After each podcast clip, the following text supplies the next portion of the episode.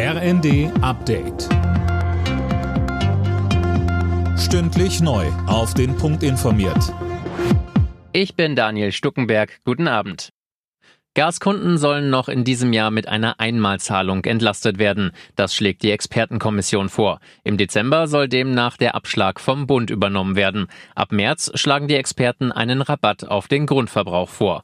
Veronika Grimm, die Vorsitzende der Expertenkommission, sagte, Das heißt, man bekommt quasi jeden Monat einen staatlichen Zuschuss auf die Abschlagzahlung, sodass ähm, auf ein Grundkontingent der Preis auf 12 Cent pro Kilowattstunde sinkt. Die Bundesanwaltschaft ermittelt jetzt wegen der Lecks in den Ostsee-Pipelines Nord Stream 1 und 2. Unter anderem wegen des Verdachts der verfassungsfeindlichen Sabotage, Dirk Justes. Das Verfahren richtet sich gegen Unbekannt. Es lägen Anhaltspunkte vor, dass die beiden Gaspipelines durch mindestens zwei Detonationen gezielt beschädigt wurden, heißt es von den Karlsruher Ermittlern.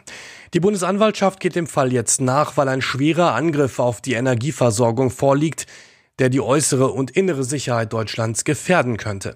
Ende September waren in den Gaspipelines die vier Lecks entdeckt worden. Nach den massiven Luftangriffen auf mehrere ukrainische Städte droht Russlands Präsident Putin mit weiteren Attacken.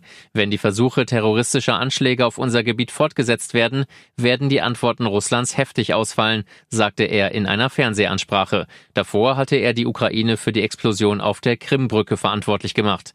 Russische Raketen hatten am Morgen fast ausschließlich zivile Ziele wie Kraftwerke getroffen. Der Westen zeigt sich äußerst schockiert. Deutschland will der Ukraine in den kommenden Tagen ein modernes Raketenabwehrsystem liefern. Der VfB Stuttgart trennt sich von seinem Cheftrainer Pellegrino Matarazzo. Das zahlt der Fußball-Bundesligist jetzt mit. Stuttgart hatte am Wochenende noch mit 0 zu 1 gegen Tabellenführer Union Berlin verloren und ist in dieser Saison noch ohne Sieg. Alle Nachrichten auf rnd.de